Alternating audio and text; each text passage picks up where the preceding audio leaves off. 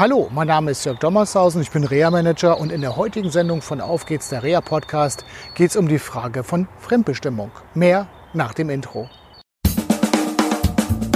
Auf geht's, der Reha-Podcast. Der Podcast von Reha-Management Oldenburg. Mit Tipps und Ideen zur Rehabilitation für Unfallopfer, Rechtsanwälte und Versicherungen. Ja, hallo und herzlich willkommen nochmal zu einer neuen Sendung von Auf geht's, der Rea-Podcast. Ähm, ja, Fremdbestimmung soll heute das Thema sein und das hat äh, ganz viele Facetten, die ich heute etwas mit euch beleuchten möchte. Ganz aktuell ist ein Fall einer älteren Dame, die ein schweres Schädelhirntrauma hatte und ich hatte über diesen Fall im Auf geht's der Rea-Blog in der Sendung 70 kurz berichtet. Sie hatte nach Beginn einer intensiven Neuroreha ganz tolle Erfolge und ihr Ziel war es, weg vom Senioren- und Altenzentrum hin zu selbstbestimmten Leben in der eigenen Wohnung. Wir waren am Anfang sehr skeptisch gewesen, ob sie das schaffen könnte. Und nach einem Nadelle in der Rehabilitation legte sie auf einmal den Reha-Turbo sozusagen ein und machte ganz viele Fortschritte. Einmal in der Informationsverarbeitung und auf der anderen Seite aber auch in ganz alltagspraktischen Dingen, wie zum Beispiel eigenständig wieder abwaschen zu können, eigenständig Staubsaugen zu können, eigenständig Wäsche zusammenzulegen und so weiter. Das bedeutet aber natürlich nicht, dass diese Frau in ihrer Wohnung, die sie sich so vorgestellt hat, auch ähm, ohne Hilfe klarkommt, sondern Hilfen, das war von vornherein klar, wird sie benötigen im Bereich Haushaltshilfe, aber auch häusliche Therapien zum Beispiel alles gut. Wir durften das Teilhabeziel nach oben anpassen, waren im Prinzip ganz glücklich. Und dann kam ein Zwischengespräch, an dem dann endlich mal die Kinder teilgenommen hatten, die sich vorher so ein bisschen, sage ich mal, galant aus der Affäre gezogen haben. Und die Betroffene selber berichtete ganz überzeugt von ihren Erfolgen und von ihrem Wunsch, wieder alleine in der Wohnung zu leben. Und was kam, war nur Querfeuer von den Kindern. Unter anderem viel sinngemäß der Satz, ich will nicht, dass du in einer Wohnung wohnst.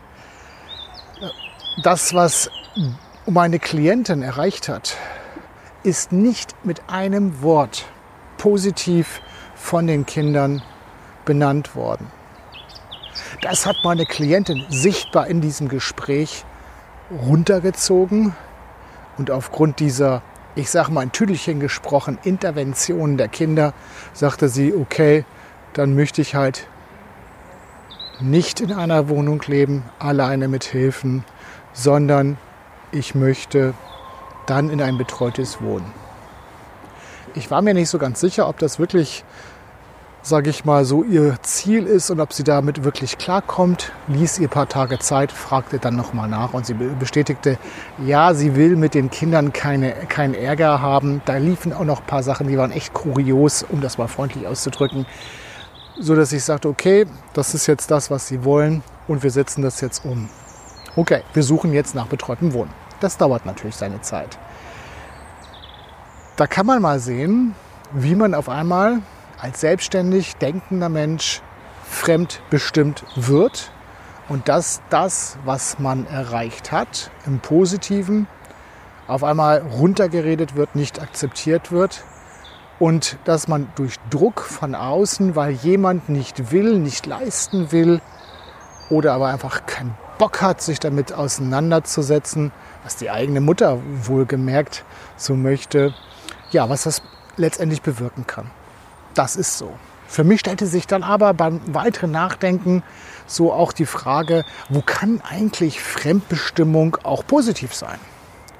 Und da fielen mir diese Menschen ein, die unter einem hirnorganischen Psychosyndrom leiden. Da ist zum Beispiel Fremdbestimmung im Gegensatz zu dem Eingangsfall positiv, weil da ist Fremdbestimmung beschützend und wichtig. Und es gibt auch Fälle, wo Menschen einfach nur gebremst werden müssen, weil sie zu viel wollen und sich damit auch schädigen können und ihre Teilhabe auch gefährden. Insofern kann man sagen, dass da Fremdbestimmung gut sein kann. Und dann fiel mir ein Klient ein, wenn er diese Sendung sieht oder hört, er weiß schon, dass er gemeint ist, wo Fremdbestimmung richtig bequem sein kann, wo das toll ist und wo das auch als toll empfunden wird. Natürlich mit Gefahren. Und zwar geht es um die Leute, die gerne abgeben. Dieser Klient ist Meister darin, abzugeben, keine Entscheidung zu fällen. Die Entscheidung in seinem Familien, um, familiären Umkreis ja, zu delegieren. Aber auch zum Beispiel zu delegieren, wie es an seinem zukünftigen Arbeitsplatz aussieht. Ja, ich habe mit dem und dem gesprochen und der wird schon gucken. Auf meine Frage hin, naja, hast du selber geguckt, was ist eigentlich, was du willst, guckt er mich groß an. Warum soll ich es machen? Können doch andere tun. Das war so sinngemäß seine Antwort. Wir haben im Reha-Coaching daran gearbeitet und wir sind zu dem Ergebnis gekommen, dass er dann ja an seinem zukünftigen Arbeitsplatz sehr fremdbestimmt lebt. Und wir konnten auch rausbekommen, dass es eigentlich nicht das ist, was er will. Dass dieser Bequemlichkeitsfaktor da echt ein Problem sein kann. Also, wenn du Fremdbestimmung erlebst, wie auch immer, überleg dir, ob es für dich gut ist, ob es einen Schutzfaktor hat. Oder hat diese Fremdbestimmung einen Charakter, der dein Leben negativ beeinflusst? Dann gibt es nur eine Frage, veränder was. Wenn du dich dafür entscheidest, auch einmal Dinge in Kauf zu nehmen, die nicht so positiv sind. In dem ersten Fall hätte zum Beispiel die Möglichkeit darin bestanden, dass meine Klientin gesagt hätte, liebe Familie, ihr könnt das ja so sehen, aber ich lebe mein Leben und fertig und es interessiert mich nicht, sondern ich möchte mein Leben, die letzten Jahre, die ich habe auf der Erde, so verbringen, wie ich das möchte. Und wenn ihr dann halt mich zur Seite schiebt, dann ist es halt so, aber ich finde auch noch andere Gelegenheiten. Wäre eine Möglichkeit gewesen. Dass das nicht immer ganz einfach ist, das ist mir auch klar. Da kann man aber mit Psychologinnen und Psychologen dran arbeiten. Aber auch im Reha-Coaching kann man unheimlich viel tun, um Entscheidungsprozesse zu unterstützen. Das war es jetzt erstmal vom Auf geht's der Reha-Podcast. Aber jetzt habe ich es vergessen, jetzt muss ich mal kurz runtergehen. Ich verschwinde kurz. Moment. Das Gegenteil, da bin ich wieder. Also, das Gegenteil von Fremdbestimmung ist die Selbstbestimmung.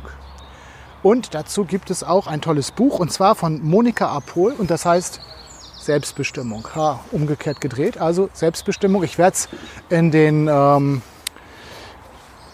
Notizen zu dieser Sendung mit reinschreiben. Das ist ein tolles Buch, gut, teilweise ein bisschen so Yoga- und Esoterik-technisch, aber es sind ganz viele Hinweise drin in diesem Buch, was man machen kann und ähm, kann ich nur empfehlen. Also Monika Apol, Selbstbestimmung heißt das Buch. So, jetzt aber ich wünsche euch eine schöne Zeit. Bis zur nächsten Sendung von Auf geht's, der Reha Podcast. Bis dann. Tschüss. Das war eine Folge von Auf geht's, der Reha Podcast. Eine Produktion von Reha Management Oldenburg. Weitere Informationen über uns finden Sie im Internet unter www.rehamanagement-oldenburg.de.